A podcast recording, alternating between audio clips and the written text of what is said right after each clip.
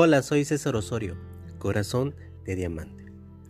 Y el día de hoy te quiero compartir sobre el miedo. ¿Qué significa el miedo para mí?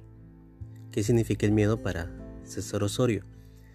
Pues bueno, mira, te invito a que todo aquello que hayas escuchado sobre el miedo, que lo dejes por un instante. Imagínate que nunca escuchaste del miedo, así que te invito a esto a que te pongas en la postura de aprendiz para que escuches este pensamiento mío.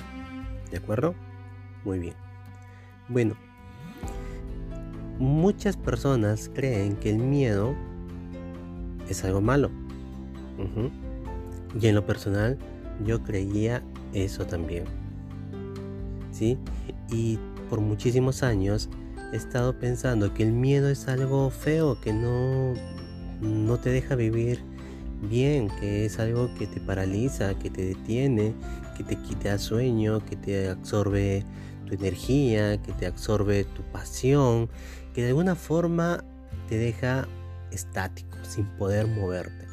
Y en muchas ocasiones, en muchas circunstancias de mi vida, gracias al miedo me he quedado paralizado. Por ejemplo, cuando ocurrió toda esta locura del COVID y la pandemia, pues me dejó paralizado por aproximadamente casi dos semanas. Y si lo ponemos, en, si te lo planteo de esta forma, es como que imagínate, dos semanas son 14 días, medio mes. Medio mes de mi vida la he pasado de esa forma, en la postura de que He dejado pasar 15 días de mi vida sin hacer absolutamente nada. ¿Por cuál? ¿O por quién? Por el miedo. Ahora te voy a compartir esta, esta postura, de esta manera. Míralo de esta forma. ¿Qué pasaría si vemos al miedo como algo bueno, que no es algo malo? Al contrario, nos advierte, por ejemplo, de no caminar por lugares muy oscuros, en donde podría ser muy peligroso, en donde quizás hay personas que están al acecho de gente distraída para poder hacerle daños o para quizás quitarle sus pertenencias, de robar, de, de lastimar, a casos extremos hasta de que puedan violar. Tu miedo te advierte y te avisa que pasar por ese lugar peligroso no es una buena opción. Así que es muy probable que te hayas dado la media vuelta y te hayas tenido que cambiar la ruta. Como por ejemplo quizás en algún momento percibías que una persona te estuvo siguiendo y decidiste tomar acción y meterte quizás a una bodega, a una tienda o acercarte a una persona para intentar hacer ver que la persona que te seguía, tú no ibas solo, que ya estabas con alguien.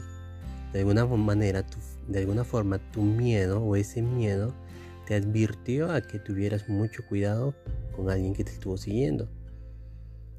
Y un ejemplo más. El miedo evita a que tú te hagas daño.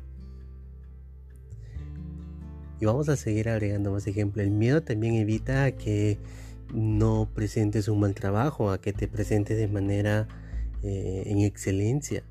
¿Verdad? Y podemos así enlistar muchísimas cosas que de alguna forma tu miedo te mantiene con vida, te hace sentir vivo, te pone la piel de gallina, te hace sentir el corazón más rápido de lo normal. O quizás alguna vez quizás te hace sentir el corazón más lento. Y te comparto todo esto para qué? Para invitarte a que veas que el miedo es algo bueno, que no es nada malo, al contrario, deberías abrazar a tu miedo, deberías apachurrar, apapachar a tu miedo y decirle, miedo, yo te entiendo, te comprendo por qué te sientes así. Pero no importa el miedo, te voy a abrazar, te voy a tomar de la mano y juntos vamos a ir hacia eso imposible que quiero crear el día de hoy. Recuerda que te estuve compartiendo que el miedo a mí me paralizó por casi 15 días, dos semanas. ¿Qué pude crear por ese miedo? Yo me siento muy bendecido de haber sentido miedo, porque ese miedo a mí me ayudó a crear el día de hoy una organización internacional, en donde hemos podido eh, he podido conocer a gente muy importante, a gente que me ha caído del cielo y que gracias a eso hemos podido crear algo, algo grande y que tiene mucho potencial que está por venir.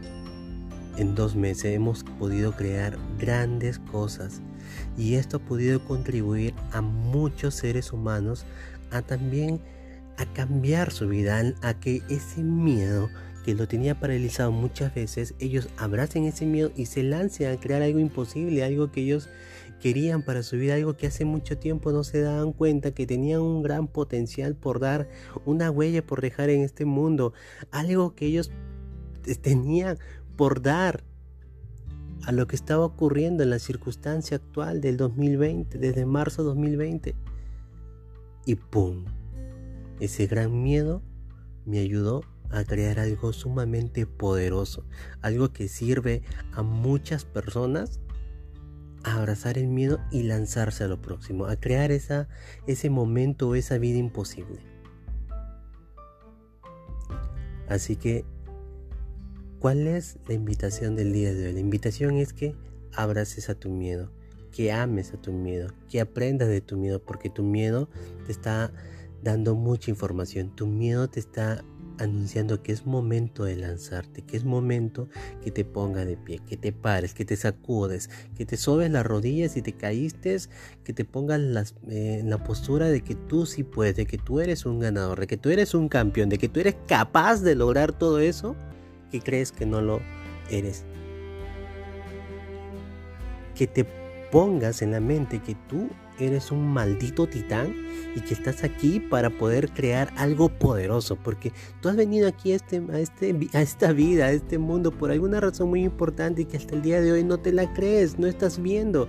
Así que ponte de pie, levántate y ve a crear eso imposible que ves hasta el día de hoy.